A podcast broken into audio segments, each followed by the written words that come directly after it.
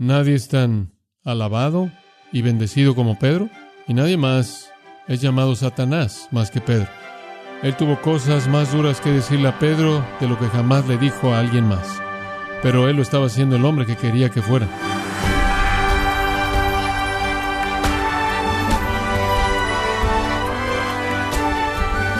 Bienvenido a su programa Gracias a vosotros con el pastor John MacArthur. Pedro es la contradicción hecha carne. En los Evangelios nadie habló tan a menudo como él lo hizo, ni fue tan alabado como él lo fue, pero a la vez él fue severamente reprendido y negó a Jesús flagrantemente. ¿Cómo es que este hombre llegó a ser un discípulo tan importante? John MacArthur nos muestra en este estudio cómo el Señor convirtió la incapacidad de Pedro en fortalezas, parte de la serie Los mensajeros del Maestro, aquí en Gracia a vosotros. Mateo capítulo 10. Hoy tenemos el privilegio gozoso de ver el capítulo que nos presenta los detalles del envío de los doce apóstoles. El primero en la lista no es ningún otro que Simón, quien es llamado Pedro. Pero primero, antes de que veamos específicamente a Pedro, algunos pensamientos generales de introducción que podrán ayudarnos a entender el pasaje en su contexto. Estos doce nos son presentados en la primera parte del capítulo 10 y son el cimiento de la iglesia. En Efesios 2.20 dice que el fundamento de la iglesia fueron los profetas y los apóstoles. Ellos son el cimiento con Cristo siendo la principal piedra del ángulo. Fueron escogidos, dice en el versículo 1 que Él llamó a sí mismo a doce discípulos. Fueron enviados, dice en el versículo 2, que son apóstoles enviados. Comenzaron como aprendices y se volvieron los enviados. Después de que su preparación se acabó, recibieron revelación divina. Fueron los que eran responsables por escribir la mayor parte del Nuevo Testamento. Fueron aquellos a quienes se les entregaron los misterios del nuevo pacto fueron a quienes se les prometió que Dios traería mediante su Espíritu todas las cosas a su memoria, lo que Jesús había dicho. Fueron aquellos que recibieron la revelación. Fueron los que le escribieron para que la primera iglesia, cuando se congregara, la estudiara según Hechos 2, la doctrina de los apóstoles. Ellos no solo fueron los que fueron el cimiento en términos de liderazgo y autoridad, sino que fueron la fuente de revelación y fueron los que bosquejaron la teología fueron dados a la iglesia, dice Efesios, a fin de perfeccionar a los santos para la obra del ministerio, para que el cuerpo fuera edificado. Fueron dados para edificar al cuerpo. Pero no fue únicamente lo que dijeron, lo que era importante era lo que fueron. Fueron el primer grupo de ejemplos, los primeros patrones para que la gente los viera, para que vieran virtud. Son llamados, y este es un título importante, los apóstoles santos. Creo que ese es un término que indica la virtud de sus vidas. Entonces, eran el cimiento. Y es esencial, creo yo, que nosotros veamos cómo el Señor trabaja con ellos y cómo Él los disipula y cómo Él los prepara y los envía como el patrón, porque se nos llama a hacer esto, a disipular a otros y enviarlos a alcanzar al mundo. Ahora, recordará usted simplemente al mirar atrás un par de semanas que el Señor había estado viendo a la multitud y después en el capítulo 9 los vio como ovejas sin pastor habían sido objeto de abuso, devastadas, golpeadas y casi muertas. Y él vio esta masa de humanidad como una cosecha que se estaba moviendo hacia el juicio, la inevitabilidad de la condenación, la inevitabilidad del infierno, la inevitabilidad del juicio divino. Y él se dio cuenta, debido a la compasión de su corazón, que necesitaba que algunos le ayudaran a alcanzarlos, para advertirles, para predicarles.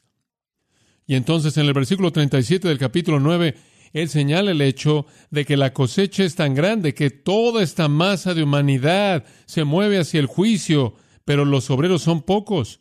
Y estas personas deben ser advertidas. Y entonces Él le dice a sus discípulos, rogad al Señor de la mies que envíe obreros a su mies. Y después en el capítulo 10, Él designa los primeros obreros, quienes son los discípulos mismos. Y aprendemos a lo largo de este capítulo cómo Él básicamente los instruye en cumplir con el ministerio que Él les da. Ahora, mantenga esto en mente a partir de nuestro último estudio. Hubieron cuatro fases en la preparación de los doce. Primero, Él los llamó a sí mismo a manera de conversión. Usted encuentra eso en Juan 1. A manera de creer en Él, hasta donde ellos podían creer, hasta donde ellos entendían. Y después de que fueron llamados a Él para ser discípulos, expresar su fe, hubo un segundo llamado en el cual Él los llamó para alejarse de su vida normal, su carrera normal, para seguirlo diariamente en una relación permanente. Él los llamó, por así decirlo, a la preparación de tiempo completo. Y ahora en el capítulo 10 llegamos a una tercera fase en donde Él los envía como pasantes.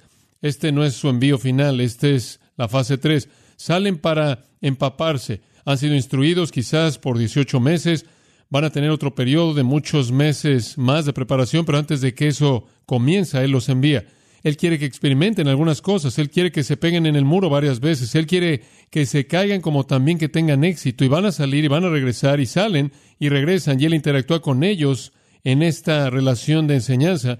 Y después finalmente la cuarta fase viene en Hechos 1, cuando el Espíritu de Dios es enviado después de la ascensión y entonces después son enviados al mundo entero para discipular a las naciones. Y entonces los vemos en la fase 3 aquí en el capítulo 10, y esta es su primera oportunidad de salir por sí mismos, salen de dos en dos, y él se queda muy de cerca para ver y ver cómo van y después enseñarles a partir de la experiencia que están a punto de enfrentar. Ya son discípulos, el versículo 1 los llama discípulos, están a punto de ser apóstoles, el versículo 2 los llama apóstoles. Han sido preparados, ahora van a ser enviados. Usted recuerda que les dio poder, dice, potestad, les dio exusia, lo cual significa poder o autoridad o el derecho. Y en esa autoridad divina que les dio, podían hacer dos cosas. Podían echar fuera los demonios viles, malos, miserables, inmundos, y podían sanar todo tipo de enfermedad y todo tipo de dolencia. Ese fue el don de milagros, el cual Pablo llama el don de milagros. Es el don de dunamis o de poder. Y ustedes lo ven en los evangelios, es poder en contra de los demonios. Entonces Él les dio el don de milagros, Él les dio el don de sanidad. Y salieron sanando y echando fuera demonios, y fue una confirmación de su mensaje. Lo primordial era que ellos predicaban. Vaya al versículo 6. Id, versículo 6 dice, a las ovejas perdidas de la casa de Israel, y conforme vayan, prediquen, diciendo, el reino de los cielos se ha acercado. Su tarea primordial era predicar. Pero si venían y predicaban, ¿por qué la gente iba a querer creer en ellos? ¿En base a qué la gente iba a oír su mensaje? El impacto vino cuando ellos hicieron estas obras maravillosas de echar fuera demonios, mostrando que tenían poder sobre el reino de las tinieblas, y después curando, mostrando que tenían poder sobre la enfermedad, y entonces salieron predicando. Y mientras que iban predicando, estaban sanando y estaban echando fuera demonios como una afirmación de que de hecho eran representantes de Dios. Como Nicodemo había dicho cuando Jesús apareció, Nicodemo dijo, sabemos que tú eres un maestro que ha venido de Dios, porque ninguno puede hacer las cosas que tú haces, excepto que Dios esté con él. Y eso fue lo que Jesús quería que la gente dijera cuando vieran estos hombres. También es obvio que deben ser de Dios por lo que pueden hacer. Ahora, si usted ve un versículo muy importante, podrá ayudarle a resumir ese pensamiento. En Hebreos 2, escuche lo que dice en el versículo 3 y 4. ¿Cómo escaparemos si descuidamos una salvación tan grande, la cual primero fue hablada por el Señor? El primer predicador fue el Señor, Él fue el primer vocero, pero después fue confirmada a nosotros por aquellos que lo oyeron. Y ahora vamos a la segunda generación. El escritor de Hebreos dice, la recibimos de aquellos que lo oyeron del Señor. En otras palabras, la recibimos de los apóstoles. Y Dios dio testimonio con los apóstoles, señales y maravillas y diversos milagros y repartimientos del Espíritu Santo. En otras palabras, la palabra de los apóstoles fue confirmada milagrosamente conforme ellos establecieron el fundamento de la iglesia. Entonces, ese fue su impacto. Ahora, en tercer lugar, llegamos a su identidad. ¿Quiénes son estos doce que son enviados? Habiendo sido preparados y habiendo recibido esta autoridad tremenda, conozcámoslos. Versículo 2. Primero Simón, llamado Pedro y Andrés su hermano, Jacobo, hijo de Zebedeo, y Juan su hermano, Felipe, Bartolomé, otro nombre para Bartolomé es Natanael, Tomás y Mateo, el recaudador de impuestos, Jacobo, el hijo de Alfeo, y Leveo, cuyo sobrenombre es Tadeo, Simón el celote y Judas Iscariote, quien también le traicionó. Ahora, francamente, simplemente son nombres comunes y corrientes. El único que pudo haber tenido alguna riqueza especial era Mateo y la adquirió al ser un extorsionador y trabajando para Roma. Ninguno de ellos, de lo que sabemos, tenía algún trasfondo académico en particular. No eran los doctorados en filosofía de Galilea. Hasta donde sabemos, ninguno de ellos tuvo ningún estatus social, no necesariamente el tipo de gente de clase alta, simplemente gente común y corriente. Algunos de ellos todavía no son desconocidos de manera total. Lo único que conocemos son sus nombres. Fueron escogidos de entre la gente común y corriente para que fueran aquellos que serían la primera línea de agentes de Cristo para echar a andar la extensión del reino a lo largo de la historia del mundo. Crítico. Nunca ha habido en la historia del mundo una tarea que se equipare a la tarea que recibieron estos doce. Nunca. Lo más monumental, lo más increíble que jamás en la historia del mundo se le ha pedido un hombre que haga fue terminar la obra que Jesús comenzó. Y eso es exactamente lo que dice en Hechos 1, versículo 1. En el tratado anterior, he hecho Teófilo de todo lo que Jesús comenzó a hacer y enseñar. Y lo que él comenzó, ustedes lo van a continuar. Y esa es la razón por la que él apareció a los discípulos durante 40 días hasta su ascensión, hablando de las cosas que tenían que ver con el reino. Y después dijo, ahora les he enseñado, esperen hasta que el Espíritu venga, y cuando Él venga, Él los va a capacitar, y van a ir a todo el mundo y van a ser mis testigos. Y el plan se había echado a andar, pero todo dependía de estos doce. Ahora, conforme usted ve la lista ahí, hay algunas cosas fascinantes que aprender simplemente de la lista en sí. Permítame decirle por qué. Comienza de esta manera. El primero, Simón, quien es llamado Pedro. Hay cuatro listas de estos discípulos en el Nuevo Testamento. Una aquí en Mateo 10, una en Marcos capítulo 3, una en Lucas capítulo 6 y una en Hechos capítulo 1. Mateo 10, Marcos 3, Lucas 6 y Hechos 1. Ahora escuche, hay ciertas semejanzas maravillosas. En las cuatro listas Pedro siempre es primero, y cuando Judas es mencionado, él siempre está en qué lugar? Último. Eso es interesante. Pedro siempre es primero. ¿Por qué fue el primero? ¿Acaso él fue el primer escogido? No. Juan 1 presenta de manera clara que él no fue el primer escogido. Pero observe la palabra ahí. Dice, el primero, Simón, quien es llamado Pedro. Usted tiene que entender la palabra ahí. Protos. Esa es una palabra interesante. En este contexto significa el primordial en rango. Dice usted, ahora espera un minuto. Pensé que los doce apóstoles tenían doce trones por igual en el reino. Pensé que los doce apóstoles todos tenían la misma autoridad, mismo poder. A todos se les dijo que predicaran, todos sanaran y a todos se les dijo que echaran fuera demonios. Tiene razón. Todos se van a sentar y juzgar a las tribus de Israel. Eso es correcto. Bueno, ¿cómo es posible que Pedro sea el primordial? ¿Acaso no todos son iguales? La gente nos hace siempre esa pregunta todo el tiempo cuando pregunta acerca de los ancianos de la iglesia. Dicen, bueno, si tienes ancianos, ¿acaso no tienes tan solo un pastor y él es el que decide todo? ¿Cómo puedes tener a todos ancianos? Digo, ¿no todos son iguales? ¿No todos predican y enseñan? Y todos son iguales y demás en toda área, sí en términos de cargo, sí en términos de autoridad, sí en términos de esencia, pero no en términos de función. Pedro era el primordial, el protos. Permítame darle otro lugar en donde esa palabra es usada. ¿Qué tal esta? Palabra fiel es esta y digna de ser recibida, que Cristo vino al mundo para salvar a los pecadores, 1 Timoteo 1.15, de los cuales yo soy que el primero, esa es la misma palabra. Primero, usted podría traducirla el primordial. El primordial de los dos era Pedro. Tenían que tener un líder y él era su líder. Entonces, lo primero que vemos en la lista es que tenían un líder. No hay nada de malo con eso. Hay líderes entre líderes y su líder era Pedro. Permítame llevarlo un segundo pensamiento. En las cuatro listas hay tres grupos. Tres grupos. Grupo uno está listo para el grupo uno. Pedro, Andrés, Jacobo y Juan. Grupo 2 comienza en el versículo 3, Felipe, Bartolomé, Tomás y Mateo.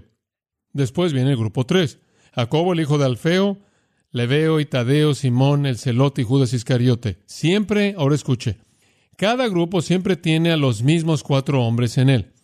Nunca se salen de su grupo en las tres listas, siempre los mismos cuatro. Sus nombres pueden ser diferentes en orden, pero siempre están en el mismo grupo. Y permítame decirle otra cosa interesante. Lo que también es interesante es que sabemos mucho de aquellos que están en el grupo 1, Pedro, Jacobo, Juan y Andrés, ¿verdad? Conocemos muy poco acerca del grupo 2, Felipe, Natanael y Tomás y Mateo. No sabemos nada del grupo 3, fuera de Judas. Y lo que sabemos de él, no nos importaría saberlo. Hay una cantidad de creciente de información. Hay una intimidad de creciente. El primer grupo, ahí está Pedro, Jacobo y Juan, fueron el más íntimo de todos. Entonces, en esos grupos, realmente creo que usted puede ver que el Señor estaba muy, muy cercano al grupo 1. Él de alguna manera estuvo cercano al grupo 2. No sabemos que estuvo cercano en absoluto al grupo 3. Y eso apunta a un factor muy importante en el liderazgo. Usted no puede tener intimidad con todo mundo. Es imposible, es absolutamente imposible. Nuestro Señor, inclusive de los cuatro, acercó a tres a Él. Y de los tres, Él pasó la mayor parte de su tiempo con quién? Con Pedro. Francamente, Él tuvo que pasar la mayor parte de su tiempo con Pedro porque Él no podía quitarse a Pedro de su espalda. Siempre he creído que Jesús caminó por el camino diariamente y él se detenía y Pedro salía corriendo detrás de él. Pienso que Pedro simplemente lo seguía por todos lados, él estaba haciendo todas las preguntas a él, pero no hay manera en el liderazgo espiritual en la que usted puede tener intimidad con todo el mundo. Y entonces el Señor tenía a los cercanos y después el siguiente grupo y después Él les dio lo que pudo darles al tercer grupo, aunque su función era tan importante, su ministerio era tan maravilloso en un sentido. Usted notará que los escritores, no obstante de la escritura, salieron del grupo 1 y grupo 2, la mayoría del grupo 1. Entonces usted aprende un poco acerca de cómo operaron juntos. Ahora, permítame añadir otro pensamiento. Cada uno de los tres grupos, los nombres van a ser mezclados en el grupo, en las listas diferentes, pero siempre el primer nombre es el mismo. En cada lista esté Pedro en su grupo, el segundo Felipe en su grupo y en la tercera Jacobo, el hijo de Alfeo, en su grupo. Y así siempre es. ¿Sabe lo que eso significa? Eso significa que inclusive en los grupos individuales tenían que líderes. Ahora, así es como el liderazgo opera. ¿Se da cuenta? Usted tiene a Pedro, que en cierta manera es el principal sobre todo, y después bajo él usted tiene al grupo más íntimo, y después usted tiene a otro grupo, y tienen un líder, y otro grupo, y tienen un líder. Y todo el mundo funciona, y así es entre los doce. Y entonces entendemos algo de ese grupo. Cuando Jesús los envió, los envió por primera vez en su tiempo de práctica de dos en dos, entonces salieron en grupos de cuatro, solo dos juntos. Ahora, es interesante, creo yo, ver el hecho de que todos están tan organizados, pero era algo muy natural, muy cómodo. Digo, Pedro, Jacobo, Juan y Andrés, en cierta manera, estaban todos relacionados. Eran hermanos y se conocían el uno al otro y eran los pescadores en el grupo.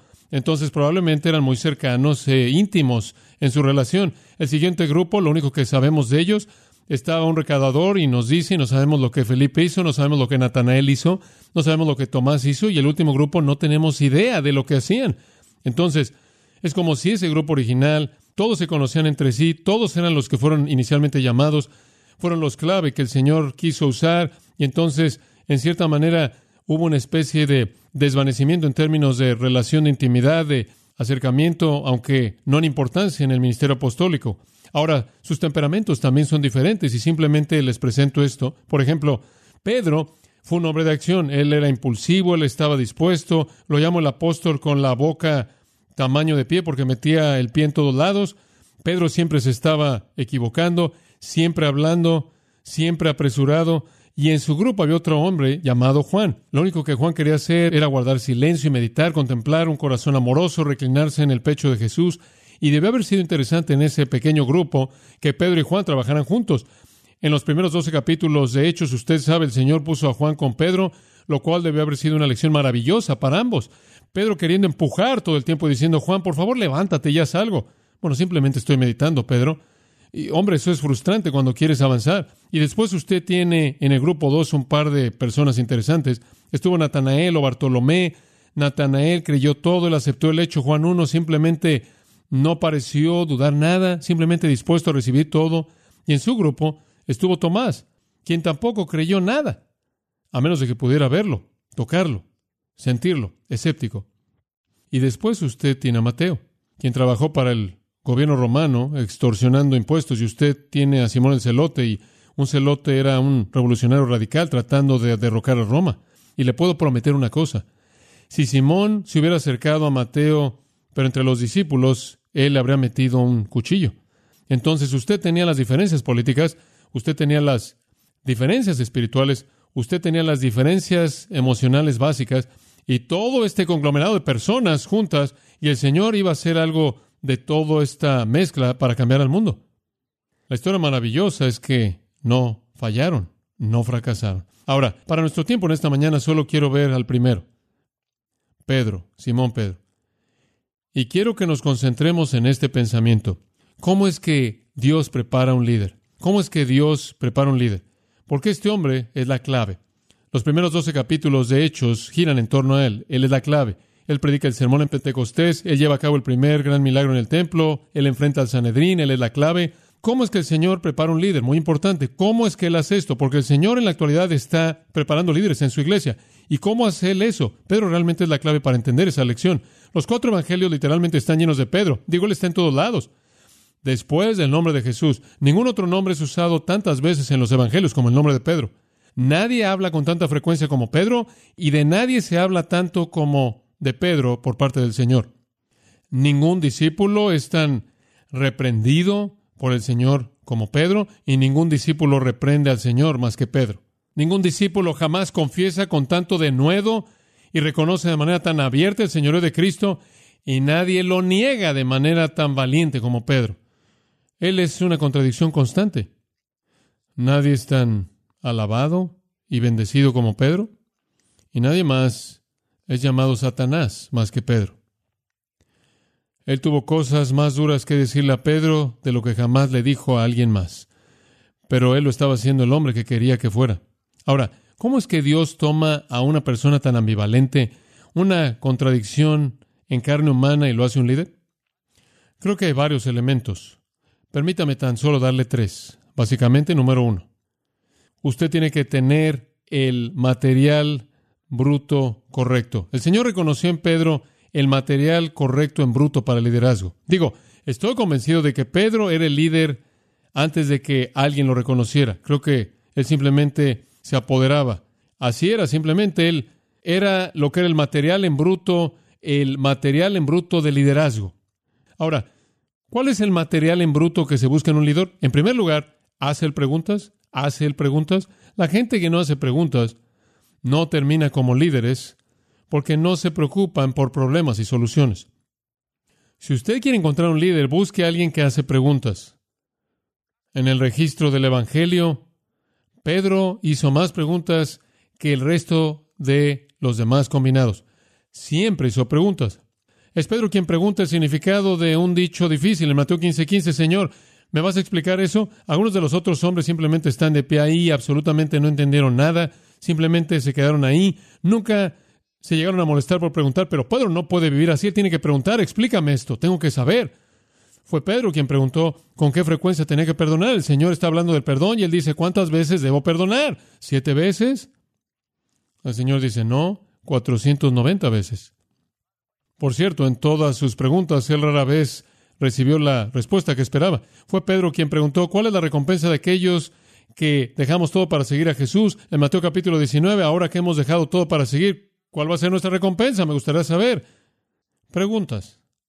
Pedro, quien preguntó de la higuera cuando se secó, por favor, ¿me podrías explicar eso, Marcos 11? Fue Pedro quien pidió el significado de las cosas que Jesús dijo acerca del acercamiento del fin en Marcos 3. Él quería una explicación completa y después de que a Pedro se le dijo que iba a morir como mártir, él dijo, bueno, ¿qué acerca de Juan? El Señor dijo, no te debe importar si él vive hasta la segunda venida. Y después los rumores se esparcieron por la iglesia que Juan iba a vivir hasta la segunda venida y el Señor tuvo que corregir eso al escribir unos cuantos versículos en Juan 21. Él siempre estaba haciendo preguntas, pero ese es el material en bruto del que está constituido el liderazgo. Entonces, como puede ver, el liderazgo busca soluciones, hace preguntas y el Señor vio eso en Pedro. Hay un segundo elemento del liderazgo que creo que es importante y es que toma la iniciativa, toma la iniciativa. El liderazgo siempre toma la iniciativa y usted ve eso con Pedro.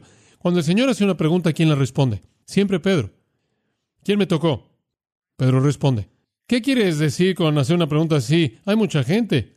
Te están empujando por todos lados. Digo, él simplemente tomó la iniciativa.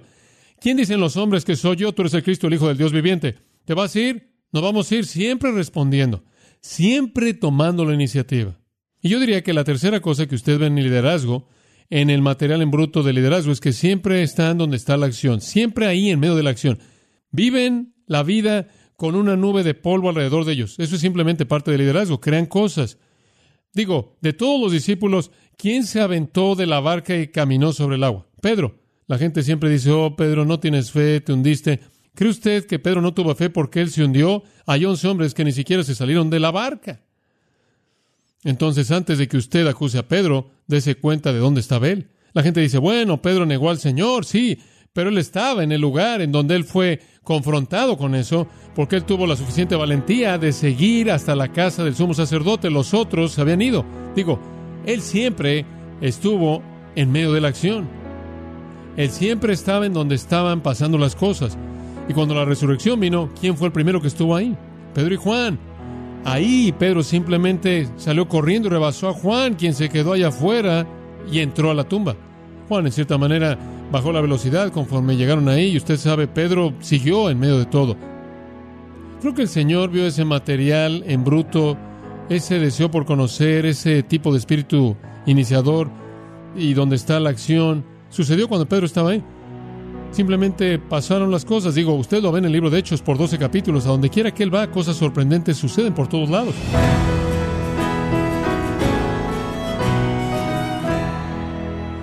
De esta forma ha sido el pastor John MacArthur dando una mirada a la forma única en la que Cristo usó a Pedro a pesar de sus muchas deficiencias y también sus debilidades. Parte de la serie Los mensajeros del Maestro, una de las doce series más populares en la historia de este ministerio, aquí en Gracia a Vosotros. Estimado oyente, permítame compartir esta carta que nos envió Francisco Alberto Romero Arrazabal y dice lo siguiente: Hermanos de gracia vosotros, espero que el grande y poderoso Dios viviente los bendiga siempre y que sigan con los mensajes por la radio. Dios les tenga con buena salud. Me llamo Francisco Alberto Romero Arrazábal siervo de Dios viviente por la gracia y misericordia de nuestro Señor Jesucristo. Solo quiero agradecerles por seguir compartiendo los mensajes de la salvación por medio de la fe en nuestro Señor Jesucristo. Para mí han sido de gran bendición a mi vida espiritual, porque ya tengo como dos años y medio escuchando al pastor MacArthur y he aprendido mucho y me ayuda.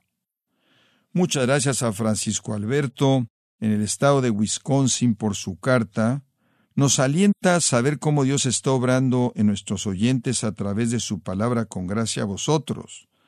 Es un privilegio leer sus cartas y poder darlas a conocer a la gente que nos escucha para que también se animen a escribir como lo ha hecho Francisco Alberto. También le comento que puede descargar todos los sermones de esta serie Los mensajeros del Maestro así como todos aquellos que he escuchado en días, semanas o meses anteriores en gracia.org. Si tiene alguna pregunta o desea conocer más de nuestro ministerio, como son todos los libros del pastor John MacArthur en español o los sermones en CD que también usted puede adquirir, escríbanos y por favor mencione la estación de radio por medio de la cual usted nos escucha en gracia a vosotros.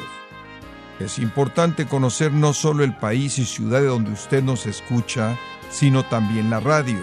Para quienes contactan nuestro ministerio por primera vez, pueden solicitar una copia del mensaje de promoción sin costo alguno, un mensaje por oyente únicamente. Si usted vive en los Estados Unidos o Puerto Rico, escríbanos a Gracia Vosotros, P.O. Box 4000, Panorama City, California 91412 o puede escribirnos a través del siguiente correo electrónico radio arroba Queremos agradecerle su tiempo y sintonía en nombre de John MacArthur y del personal de este organismo e invitarle para que nos acompañe en la próxima edición y así juntos continuar desatando la verdad de Dios un versículo a la vez, en gracia a vosotros.